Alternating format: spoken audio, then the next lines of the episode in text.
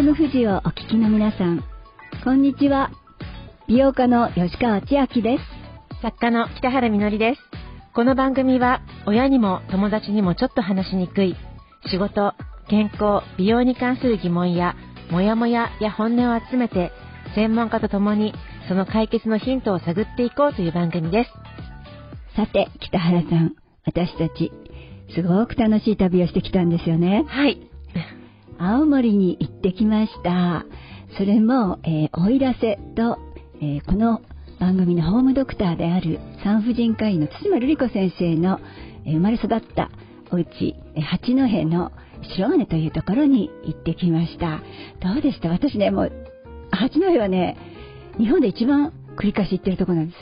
あの私は八戸の駅に降りたの初めてだったんですけれども、はい、吉川さんがまるで地元のようにいろいろとあの案内してくださって、はい、非常にあの吉川さんと縁の深さを八戸とのね、あと対馬先生との関係の深さを感じました。うん、ちょうど縁ぶりっていう東北ならではのお祭りがされていて、そうでしたよね、うん、あの私たちねその縁ぶりっていうのをこの真冬にやるねあの春の豊穣をお祝いするあの寒い時にやるね。これがね見たくってね。そして今回のねメイン白金にある島先生のご自宅だった成果をね再生されるっていうので見に行ってきました。このやっぱコロナ禍で DV であったりとかまあ、経済的な困難で困っている女性たちが増えていてそういった女性たちの居場所というのがシェアハウスが特に青森ではすごく少ないっていう問題があって、はい、そこであの対馬先生が地域でもかなり大きな病院をもう綺麗なピンクに塗って、はい、模様替えですかね、うん、されてでそこをシェアハウスにしていこうっていうふうにおっしゃっていて、まあ、それの立ち上げとあとは吉川千明さんと対馬瑠璃子先生のホルモン塾。はい、女性ホルモン塾。あの、もう、えー、2002年から今回が167回目だったんですけども、ちょうどね、八戸に行く時と重なったので、じゃあそこのお家からやろう。シェイクからやろうってことで、なりました。はい。はい。というようなお話、今日もたくさんの女の人の話を一緒に聞いていってください。女の人の話、フェムボイス、最後までどうぞお楽しみに。女の人の話、フェムボイス。この番組は、シニックソリューションズ株式会社がお送りします。My body, my choice. 女の人の話、フェンボイス。おはようございます。対馬です。はい。えー、女性ホルモン塾、八戸から、えー、発信いたします。えー、昨日から私と吉川千明さんは、えー、青森県八戸市の私の実家に入っております。でこちらは、えー、今、八戸のお祭り、えー、冬のお祭りで縁ぶりというのをやっています。えー、来年、再来年もありますので、ぜひ皆さんおいでください。ということで、千秋さんどうぞ。はい、では、ここから私がバトンタッチしたいと思います。この番組のホームドクターでもあるカリスマ産婦人科医医療法人社団ウィミンズウェルネス女性ライフクリニック銀座新宿伊勢丹の理事長対馬瑠璃子先生の声から聞いていただきましたがこのホルモン塾は先ほどもねお話ししましたけど2002年から、え、続いておりまして今回が167回目だったんです。でそもそもはですね私当時あの本当に仕事から始まって綱先生と友達になったんですけどいい飲み友達になったんですけど当時の私って本当ね自分の体のこと全く知らなかったんです。それでいろんなことを教わっていった中で私は当時ものすごい具合が悪かったんですよ。で結果的には女性ホルモンのバランスを崩してたんですけどもうそれが分からなくっていろんなドクターのところを見てもらいに行ってたんですけどもうどこでもあの悪くないよって言われて困ってたんです。でそれがだんだんあの体のことが先生に教わっていくうちに本当に回復してきたんですね。それでこのことはみんなに知らせなきゃっていうことでこのセミナーを始めました。それと鶴先生あのおっしゃってると思うんですけれどもやっぱりみんなが自分の持ってるねこの女性ホルモンっていう大事なものを割とみんながねなんか悪いもののようにあの忌々しいもののようにね、あの、思っているっていうのは非常にもったいないことだって、先生はやっぱりそれを伝えたくって、このホルモン塾をずっと続けてきました。であのね、昔、聞いてくれる人がね、3年しかいないような時もあったんですよ。これも結局160回もやってるんですけれども、普通だってやめちゃいますよね。でもね、津野先生って大先生なんですけど、やめないんですよ。でも3人の人が聞いても、やっぱりね、得るところがあるの。やっぱりその人の人生がね、変わっていくんですよね。それをやめないで来て167回になった今です。すごい。じゃあまずこのお話からね、聞いていただきましょう。はい。ホルモンが出るっていうのはどういうことかっていうと結局はその妊娠出産して子供を作り、えーと、命を次世代に伝えるっていうことですよねだから10代、えー、思春期の頃から、え、更年期の頃までしか女性ホルモンは出ないそして男性の方はですね思春期から更年期は男性にとっては女性ホルモンがなくなる時期ではなく減る時期なんですけどでも老年期も男性ホルモンが出ているということになります。まあ、でも子供を作る時期っていうのは大体女性にとっては本当に人生100年の中からすると今は短い時期で、まあ、20代30代ということになりますね。先生今日のポイントです。更年期のことを一生懸命やってますけど更年期がどうとかじゃなくて更年期以降の人生が長いっていうことが問題で、まあ、この後やりますけど女性ホルモンがどれだけ女性を支えているホルモンかっていうこと。要は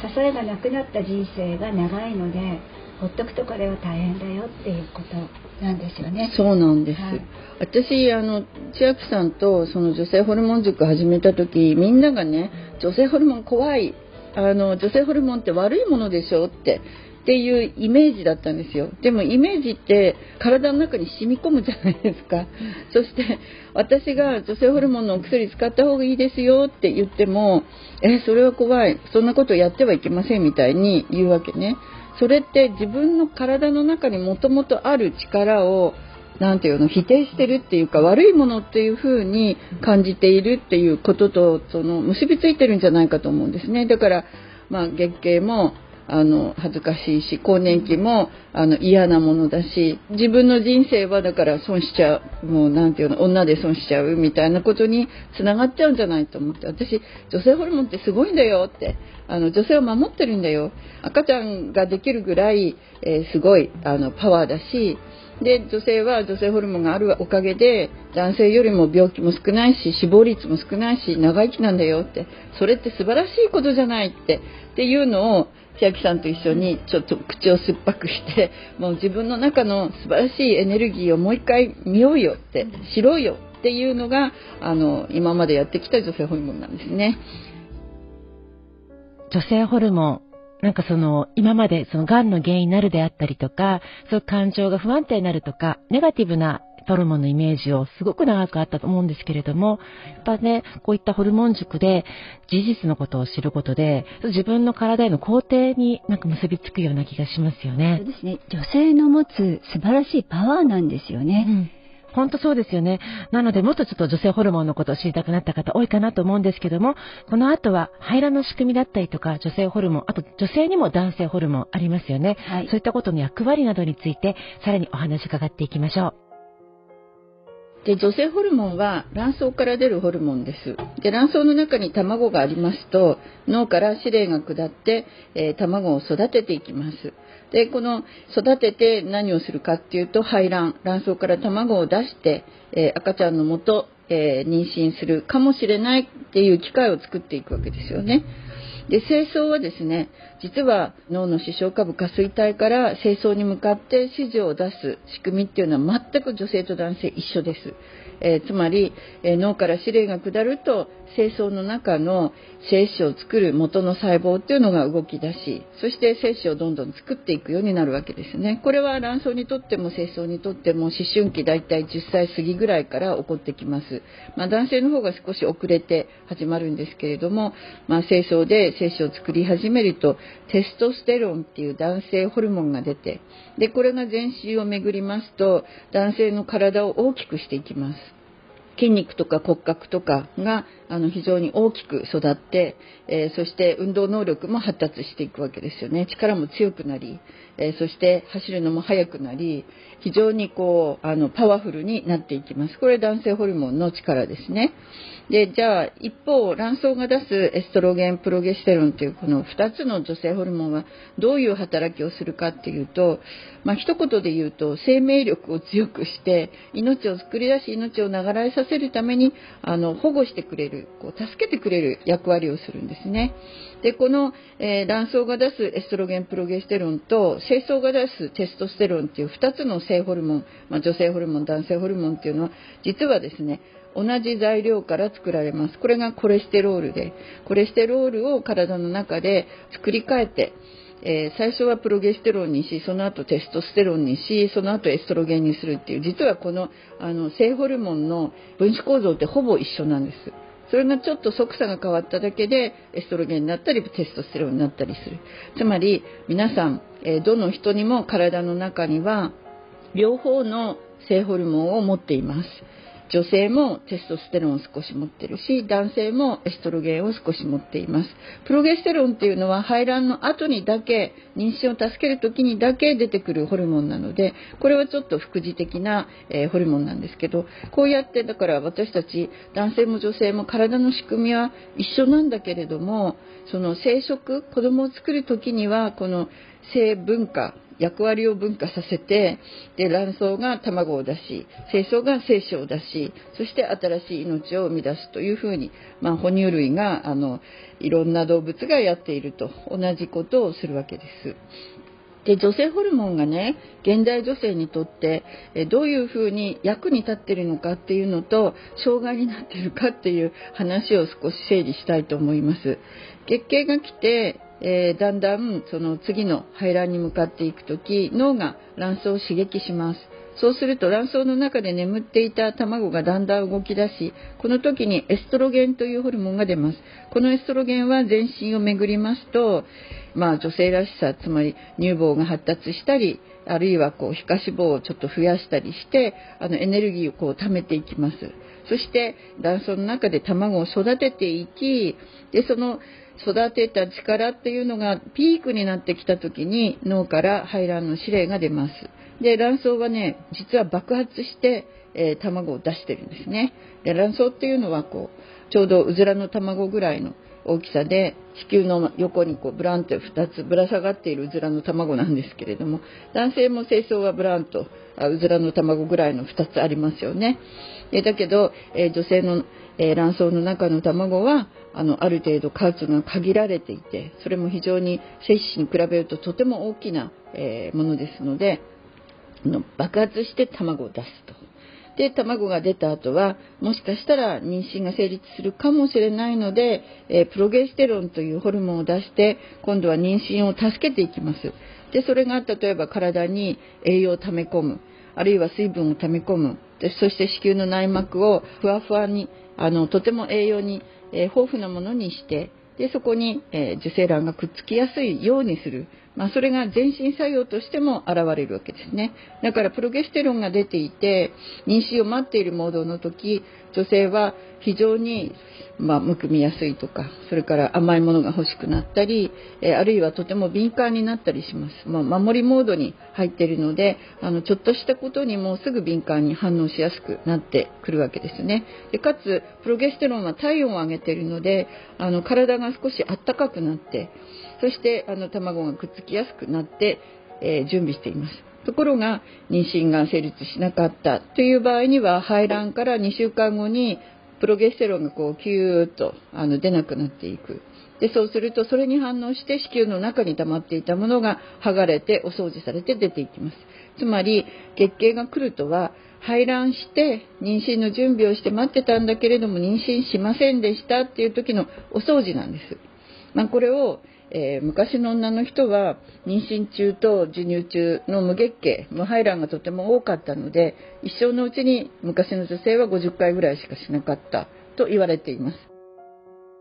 あと更年期っていうのは時期のことだからあの閉経を挟んで前5年後ろ5年の更年期っていう時期はあのその人にとっての10年間はどっかにあるんですよ。でそれがもしかしたら早く始まってるかもしれない。だって閉経しないと自分の閉経が何歳だったかわからないしその前5年がいつだったかわかんないでしょ？ということで、あの40歳過ぎるとでも卵も減っているしそれからもちろん妊娠しにくくなるっていうのもありますし、えーと、更年期になっていくっていうのがあの私たち女性の体の、まあ、昔からある普通の生理的現象なんです。だから更年期はみんなにある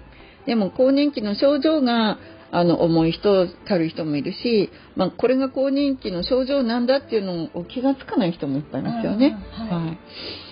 実は女性ホルモンってものすごいその守りの効果が強くってあの命を守って出産を可能にするためにあの死亡率をこうぐっと下げる力があります。このね女性の気分っていう、まあ、情緒ですけどね情緒がすごく揺れ動きやすいのはホルモンとリンクしているせいででもそれはね悪いことじゃないんですよ。ホルモンとリンクしているおかげで症状が出る。でも症状をちゃんとケアすると女性はやっぱりあの元気で、そしてお仕事もできるし子育てもできるしみたいな感じなんですけどそこのところをすごく低く見られているというか小さく見られている。あるいは知られていないためにあの非常に女性が情緒不安定になるとなんか変な人になっちゃう。特にねあのお仕事の現場であの人すごいイライラしてる。イライラしてね、うん、なったりでもそれをちゃんとケアしてあげると、うん、まあもともとの特性としてはいろんなことに敏感にキャッチできるっていうそうそうそうそう、うん、いいことなのよ、実は。自分のね、体調が悪い、あの調子が悪いっていうことをちゃんと表現してるわけ、はい、でもそこをちゃんと、ね、拾ってあげないと、あの本当になんか人格が悪いとかあるいは性格悪いとかあるいはもう仕事できない人みたいにね、言われちゃったりしてそこは本当残念すぎると思います。はい、はい、うん、まあ食欲の不調っていうのもね女性にとっては多分リンクしてるので過食も拒食もそれからその気分の障害もあと自律神経の障害も、全部脳でホルモンとリンクしている部分なので、はい、そこが症状として出るっていうのは本当はねあのちゃんと自分の健康を考えて自分をケアしようっていうきっかけになるすごくいいチャンスだと私は思っています。まあ、メタボはね女性は少ないだから会社の検診をね受けて女性はあのウエスト測ったりしなくてもいいし運動しろとか接触しろって言われなくてもいいんだけどでも男性にほらメタボが多いから男性の検診に合わせ男性のその健康指導に合わせてると思うんですよね。はい、でそれこそ心のケアとか、うん、その貧血のケアとか月経のケアとかいうのがめちゃくちゃ遅れてます。まあ、千秋さんも私も自分のことに関してもそれから自分の将来のことに関しても考えながらね、はい、えー、やっておりなんと20年もこの、えー女性ホルモン塾をやりながら20年後のことも考えています。はいまあ、ヘルスリテラシーが高いと仕事のパフォーマンスも高いよっていうのはあの出てるんですけど、まあ、それよりはですね人生のパフォーマンスが高いつまりあの人から見た、えーと、評価じゃなくて自分自身の中の評価をあの自分の中で上げていくっていうのが大事だと思います。こういったホルモン塾167回目、168回とか、今後のそのホルモン塾の参加はどういうふうにすればいいですか、はい、ホルモン塾は各月の第3日曜日の11時から、えー、オンラインでやっています。次回は4月16日の日曜日の11時から。で、あの、検索で、えー、女性ホルモン塾、ゼスマルリコスカチャキって入れていただきますと、検索に引っかかってきますので、あの、PTX から申し込むことができますので、検索してみてください。ありがとうございます。ということで、えー、津島先生から今お聞きのあなたへメッセージです。津島瑠璃子です。えー、本日は女性ホルモン塾の一幕を聞いていただきました。いかがでしたか、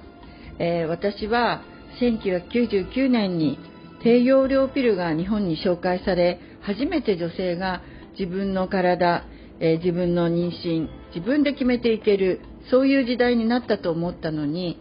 女性ホルモンのお薬怖いなんか嫌なことが起こるんじゃない？みたいなネガティブなイメージがとても強いのにとてもがっかりいたしました。そこで女性ホルモンってもともとみんなの体の中にありそして私たちの命を守ってくれるとても素晴らしいものであるっていうことを伝えるために、えー、女性ホルモン塾を吉川千明さんと一緒に始めましたいかがですか？私は皆さんが自分の人生を自分で決める、えそして自分の底の方に眠っているパワー、え女性ホルモンのパワーを信じて前向きに素晴らしい自分らしい人生を開いていただくことを願っています。また私はそれを助ける仕事を一生やっていきたいと思います。どうぞ皆さん健康で楽しい人生を送ってください。My body, my choice. 女の人の話、フェンボイス。ではここで、シミックソリューションズの Z 世代の若手社員がレポーターを務める若手社員レポートのコーナーに行きましょう。今日はレポーターは佐久間香織さんです。リスナーの皆さん、北原さん、吉川さん、こんにちは。現役若手社員レポート、レポーターの佐久間です。今回は少し重いテーマになりますが、産後うつについて取り上げたいと思います。私はこれまで妊娠出産について母子ともに健康で出産し産後は子供の世話で大変ではあっても毎日充実した生活を送れると漠然とイメージしていましたしかし先日偶然見たテレビ番組で出産後1年未満に亡くなった女性を分析した結果自殺が死因の1位であったことが紹介されとても衝撃を受けました。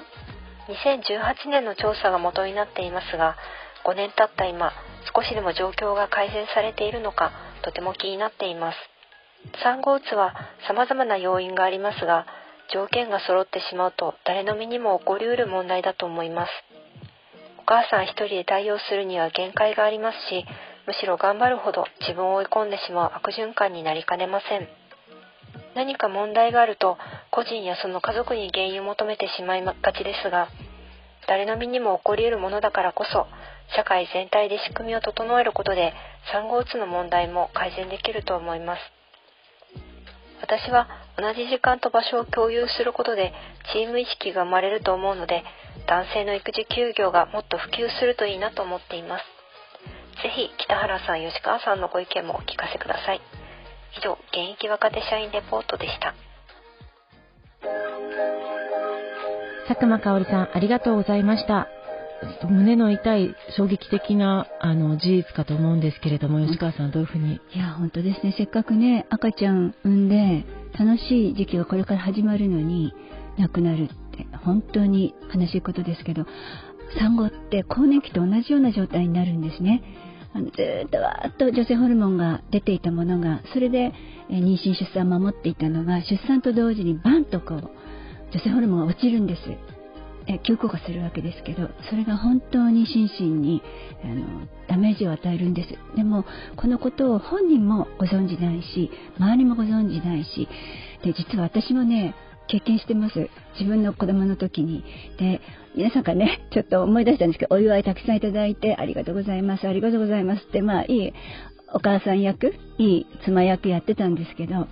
お返しのもの買いにね、デパート行った帰りに、寒い日でね、涙がボロボロボロボロ出てきて、あのもうなんだろう、今までに経験したことないような、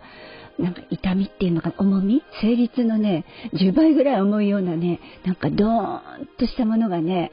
なんか、あの、体の中にね、あるよ、重りがあるような感じで、私ね、ちょっと私の場合はいい加減なんかもしれないんですけど、私ね、こっからちゃんとやるのやめようってね、本当に思ったの。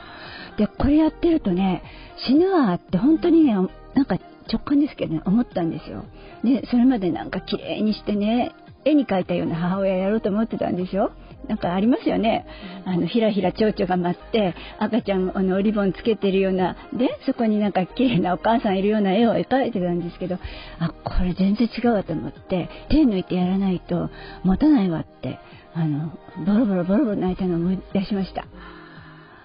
多分今、そうそうってうなずきながら聞いてる方多いんじゃないかと思うんですけれども、そういう話ってやっぱりお母さんは幸せなものとか、うん、ね、せっかく産んで産めない人もいる中でその辛さなんて口に出せないみたいに思ってらっしゃる方いっぱいいるかもしれないんですけども、は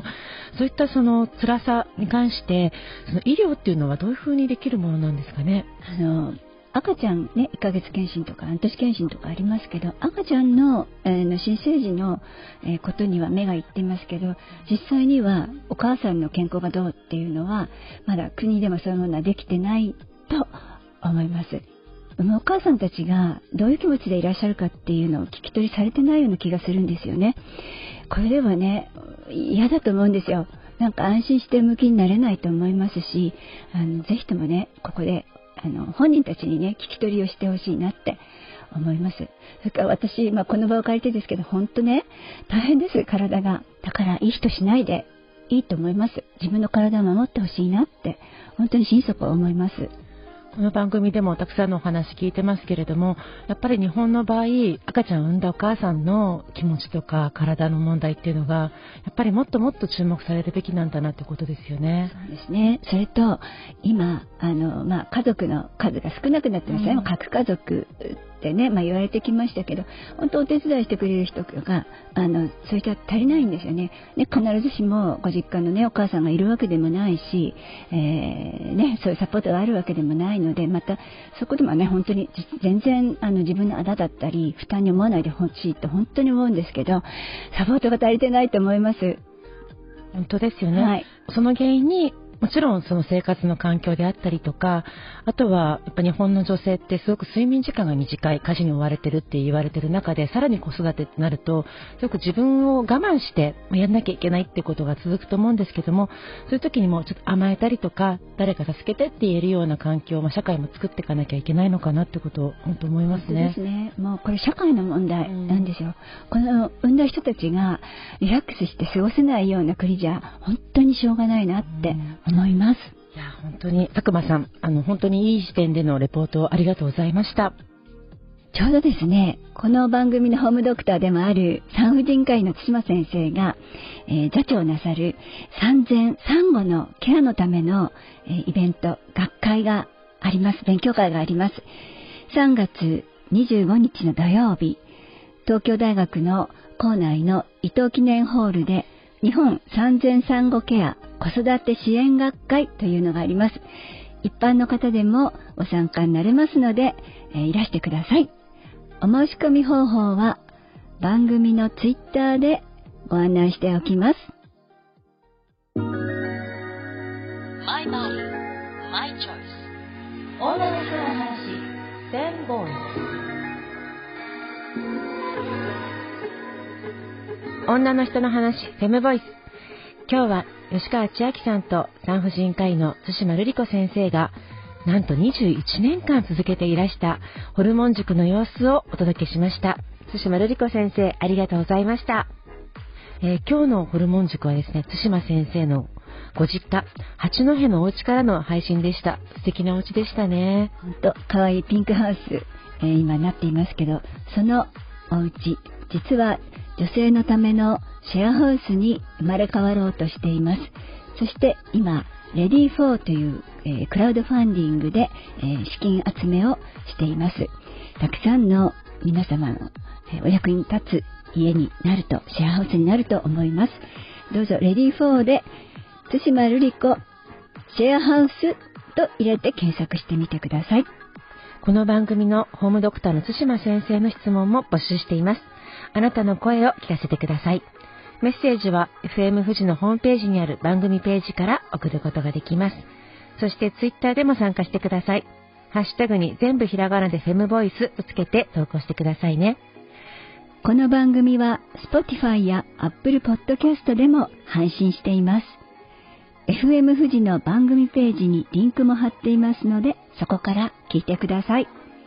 女の人の話、フェムボイス。それではまた来週、お相手は北原みのりと、吉川千秋でした。女の人の話、フェムボイス。この番組はシミックソリューションズ株式会社がお送りしました。